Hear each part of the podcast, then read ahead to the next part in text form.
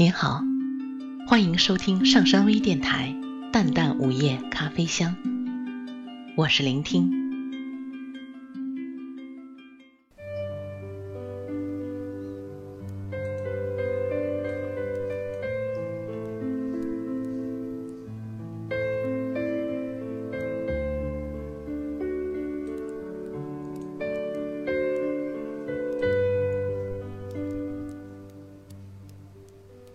上世纪的一个黎明，在巴黎乡下一栋亮灯的木屋里，福楼拜在给最亲密的女友写信。我拼命工作，天天洗澡，不接待来访，不看报纸，按时看日出。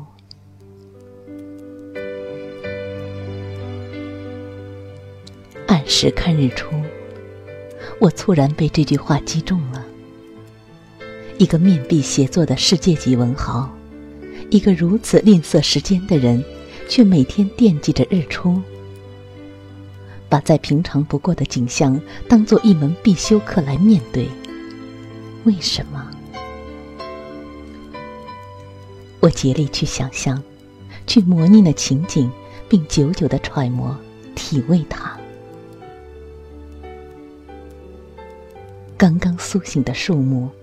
略含咸味的风，玻璃般的草叶，潮湿的土腥味儿，清脆的鸟啾，充满果汁甜香的空气，还有远处闪光的河带，岸边的薄雾，怒放的凌霄，酱紫或淡蓝的牵牛花，那蛋壳般薄薄的茎。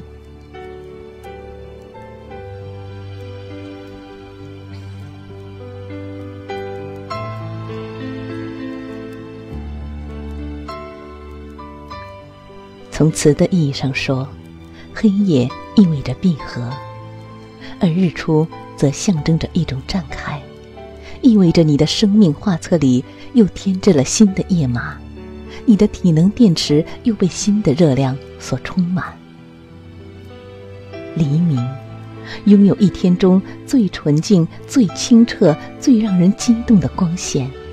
那是生命最易受鼓舞、最能添置信心和渴望的时刻，也是最能让青春荡漾、幻念勃发的时刻。像含有神性的水晶球，它唤醒体内某种沉睡的细胞，使我们看到远方的事物，看清了险些忘却的东西，看清了梦想、光明、生机。和道路，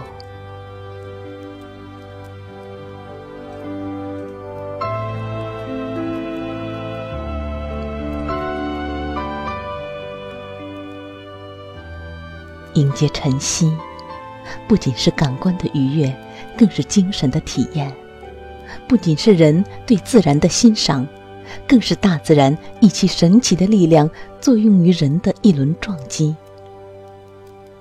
它意味着一场相遇，让我们有机会和生命对视，有机会认真的打量自己。它意味着一次洗礼，一个被照耀和沐浴的仪式，一个人给自己的生命举行升旗。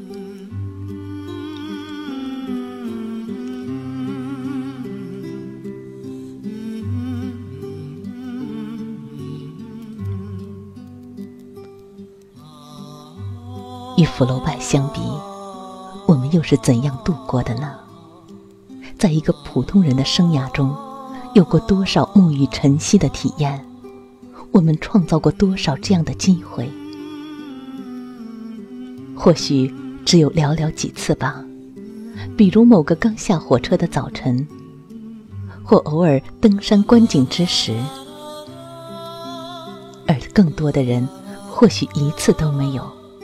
一生中的那个时刻，我们无不蜷缩在被子里，在昏迷，在蒙头大睡，在冷漠的打着呼噜，第一万次、第几万次的打着呼噜。放弃早晨意味着什么？意味着你先被遗弃了，意味着你所看到的世界是旧的，和昨天一模一样的沉。仿佛一个人老是吃着今年发霉的粮食，永远轮不上新的，永远只会把新的变成旧的。意味着不等你开始，不等你站在起点，就已被抛至中场，就像一个人未谙童趣，却已步入中年。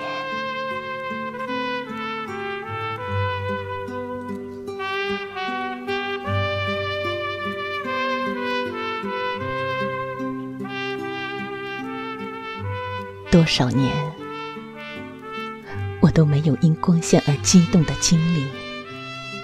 上班的路上，挤车的当口，迎来的已是煮熟的光线，中年的光线。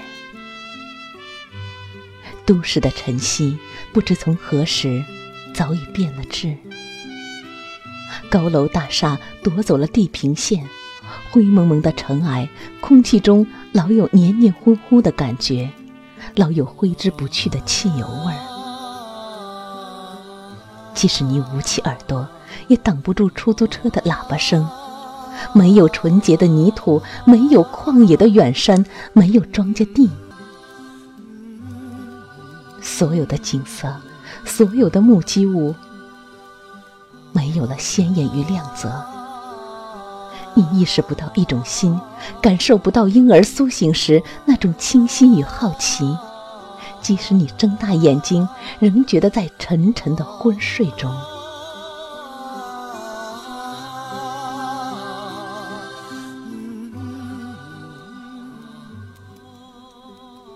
从某种意义上说，福楼拜比我们幸运得多。按时看日出，那是生命健康与生活经济的一种标志。它不仅代表了一种生存的姿态，更昭示一种热爱生活的理念，是一种生命哲学和精神美学。让我们呼唤。真正的日出，愿我们在那一刻能真正醒来。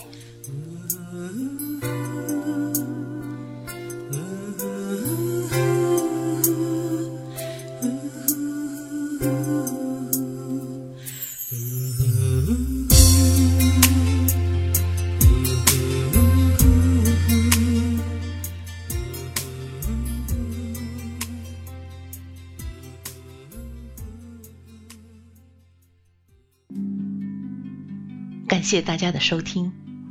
想了解本期节目的更多信息，请关注微信平台“淡淡午夜咖啡香”或“上山之声”。我们下次再见。